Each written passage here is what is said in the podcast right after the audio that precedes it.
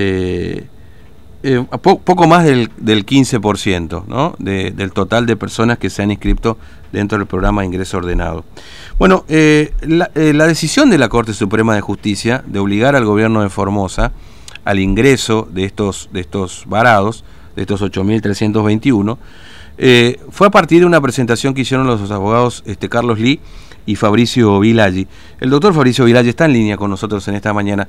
Doctor Vilaggi, ¿cómo le va? Buen día. Fernando lo saluda. ¿Cómo está usted? Hola Fernando, ¿cómo estás? Bien, bien, nosotros para vos y tu audiencia. Bueno, muchas gracias.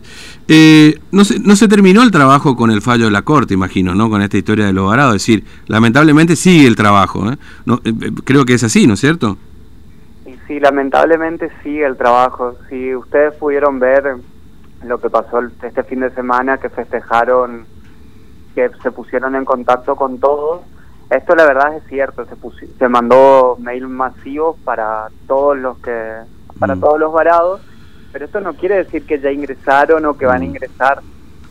Si querés, tengo acá enfrente mío, Fernando, estoy leyendo el informe que subió Fiscalía de Estado.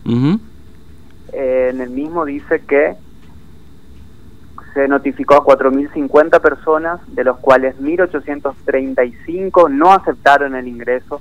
¿Y esto porque ¿Por qué? Porque de la mayoría de las personas o trabajan o están en Santa Cruz o están en distintas provincias y la notificación es la siguiente. Mm. El día pasado, mañana, dentro de 48 horas, tienen que hacer efectivo su ingreso. ¿Aceptan o no? Esa es la comunicación por la cual la provincia está festejando. Entonces la mayoría de las personas o no pueden llegar por la distancia o no tienen los medios o no llegan con el PCR que le exigen. O sea, en realidad se está festejando que se puso en conocimiento a todos de una fecha que capaz que no la puedan mm. llegar a usar. Claro. Eh, este dato que usted nos está dando de sobre 4.050 personas es un dato que debe tener un corte, ¿no es cierto? Porque imagino, no sé, que debe ser el viernes o, a qué fecha es el, corte de este dato, doctor Villalobos. 25 de noviembre al primero de diciembre del corriente año. así, Se notificó a 4.050 personas, de las mm. cuales solo 1.113 personas aceptaron el ingreso. estoy leyendo el informe. Luego 1.835 no aceptaron el ingreso.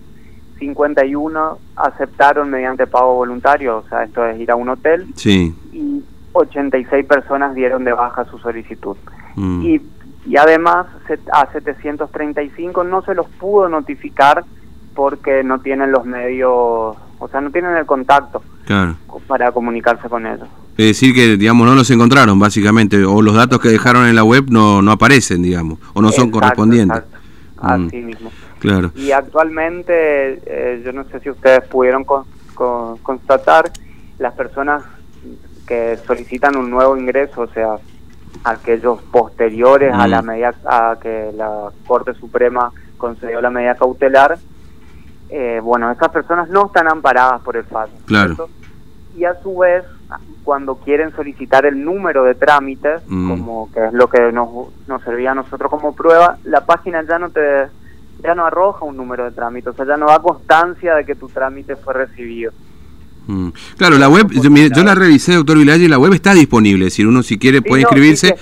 pero... Está disponible, uno se puede inscribir, pero no te da el número de trámite cuando uno quiere volver a consultar. Claro. Que era lo que se usaba de prueba para en los habeas corpus para, de, sería para mm. probar cuándo más o menos realizó la persona el trámite. Claro. Es decir, que hay gente que se sigue inscribiendo, pero no tiene no tiene manera de demostrar que ha hecho el trámite de tal fecha, digamos, ¿no? Una, más o menos, si, no entiendo mal, es así.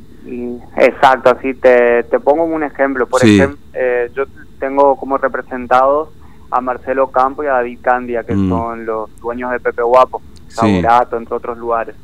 Eh, bueno, ellos habían ingresado a la provincia, no sé si se acuerdan, a través del fallo Mazaro, que es el que da inicio a todo esto y bueno, fueron alojados en el CAP eh, de Gran Guardia. Bueno, ellos por no poder trabajar desde ahí, porque las condiciones antes que se presente un habeas corpus correctivo eran deplorables, deciden ser expulsados. Solicitan un nuevo ingreso, nunca se les contestó, nunca se les contestó. Eh, se ponen en contacto con gente del, del Consejo, les dicen que ellos no van a ingresar, que no están amparados en el fallo de la Corte Mm. Suprema porque ellos ingresaron y se fueron. Mm.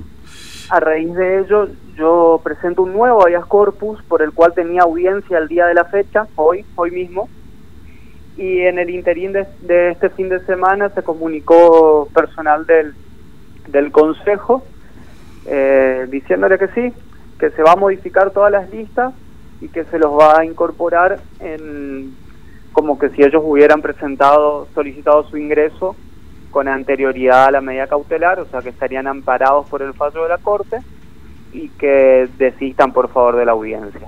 Mm. De, de, de, de to- de todas maneras van ustedes igual a, un, a una nueva audiencia, ¿no es cierto?, sobre este punto. Eh, se informa de esto al juzgado y se solicita, se deje sin efecto la audiencia de hoy hasta tanto y en cuanto estas personas efectivamente ingresan. Claro. Si el miércoles 2 que se les dio fecha no ingresan, eh, tendríamos la audiencia. Bueno, hasta ahora ha- han pasado casi una semana, ¿no? De, de- de- de, bueno, esta, este, este sistema que dispuso el gobierno para cumplir con el fallo de la Corte, ¿no? Eh. ¿cómo, ¿Cómo lo van viendo ustedes como, como abogados que presentaron este pedido a la Corte? Por supuesto, lo que usted nos está diciendo es que permanentemente hay información que imagino recibe la Corte también de todo esto. Eh, ¿Se está cumpliendo lo que dice la Corte o se está cumpliendo a medias? Digamos, ¿qué evaluación hacen a una semana de, de- de- de- de- del ingreso de personas a través de este fallo? Y la verdad que hasta el día de la fecha, eh, por lo menos las comunicaciones, o sea, se les asignó fecha a todos.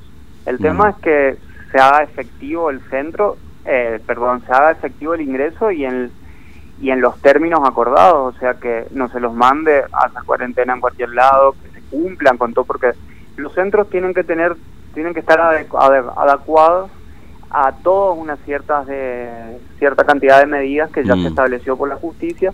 O sea, eso es uno de los puntos. Y segundo, que las fechas sean posibles, que es lo que está pasando en realidad, que esto vamos a ir denunciando seguramente, porque estamos en la misma. O sea, si vos le decías a una persona que ingrese mañana y está en Tierra del Fuego, ese ingreso es imposible. O sea, se está poniendo trabas desde ese lado, que yo la verdad no sé si se lo hace de mala fe o porque la gente que controla el sistema no está al tanto de dónde está cada persona o de la situación de cada persona, pero la realidad es esta, o sea, que, que a través de las trabas burocráticas se está imposibilitando el ingreso Mm. Claro, sí, sí, sí. Es decir, principalmente tiene que ver con, con el tema de las fechas, ¿no? Es decir, como usted dice, Eh. le mandan 48 horas para que ingrese a alguien que está en Santa Cruz, por ejemplo, que es prácticamente Es- imposible. Exacto, que exacto, exacto, porque y hay que no hay que olvidarse tampoco que la provincia de Formosa creo que es la única que no tiene transporte público hasta el día de la fecha. Claro, claro, sí. eso, eso es otro inconveniente más para las personas. Claro, sí, efectivamente, sí, es, un, es una traba esta. eh, yo diría que esta y, bueno, eh, el de la fecha, y lamentablemente también, doctor Vilaya, hay mucha gente que no puede pagar ni el PCR, digamos, ¿no? Esto está claro también. sí, eh, bueno, ese es otro inconveniente también. Los PCRs, depende de la provincia, están entre 5.000 y 6.500 cada uno, porque inclusive la provincia no, la provincia de Formosa, te hablo, no deja que se presente test rápido o cualquier Claro. otro tipo de análisis.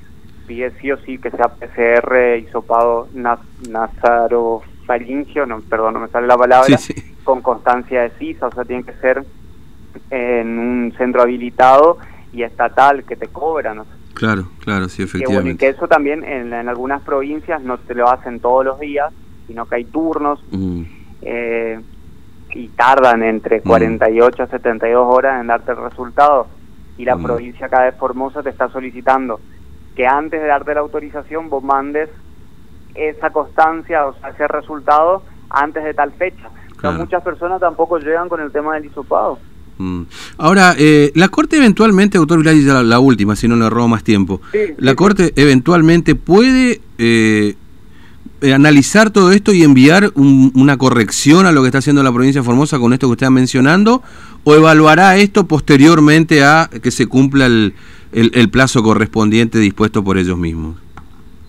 y seguramente una vez que se cumpla el plazo se va se va a expedir porque eh, todavía no se resolvió la cuestión de fondo del Claro. amparo sino únicamente la medida cautelar Mm, Eh, eh, eso no quita que por ejemplo, al informe este que, con, que subió la, que, al sistema la Fiscalía de Estado, nosotros no lo, no lo contestemos. Claro. eh, y en base a eso la, la, la, la, Corte va a tener que resolver. Mm, entiendo. Eh, doctor Vilalle, le agradezco mucho su tiempo, ha sido muy amable, gracias por, por atendernos. Igualmente, gracias por llamarme y saludos a toda la audiencia. Gracias, eh, un abrazo, hasta luego. Hasta luego. Bueno, el doctor Fabricio Vilalle, eh, abogado de Los Varados, que junto con el doctor Carlos Lee presentaron el planteo ante la Corte, que bueno, después derivó en este fallo para el ingreso de personas. Son casi